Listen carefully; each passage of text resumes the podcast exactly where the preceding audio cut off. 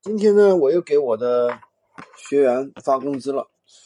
发工资什么意思呢？就是我的一个学员啊，他那个卖出了我们的这个电脑，然后呢，我们的电脑这个商家呢是支持呃客户上门提货的。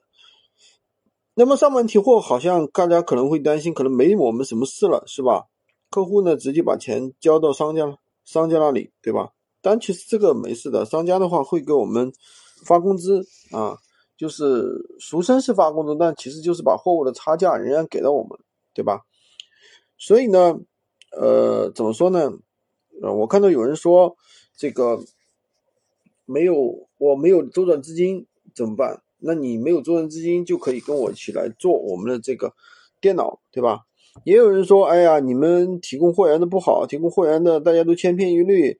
是不是？比如说，大家卖的都一样的货，是不是会形成竞争？但是你要知道啊，我们选的这些产品都是一些爆款的大类目，爆款的大类目。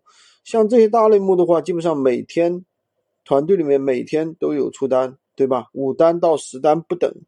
而且的话，我们现在有几十个产品，你想想，这样的话，每天你只要认真去操作，每天你都会有单，对吧？一单也不说多了，赚个三五百，我觉得还是蛮香的，也没啥不好，对吧？所以说这个跟着团队做和自己盲目的去做，这个还是有很大区别的。当然了，要擦亮眼睛啊！最近我听到很多培训啊，很多乱七八糟的啊。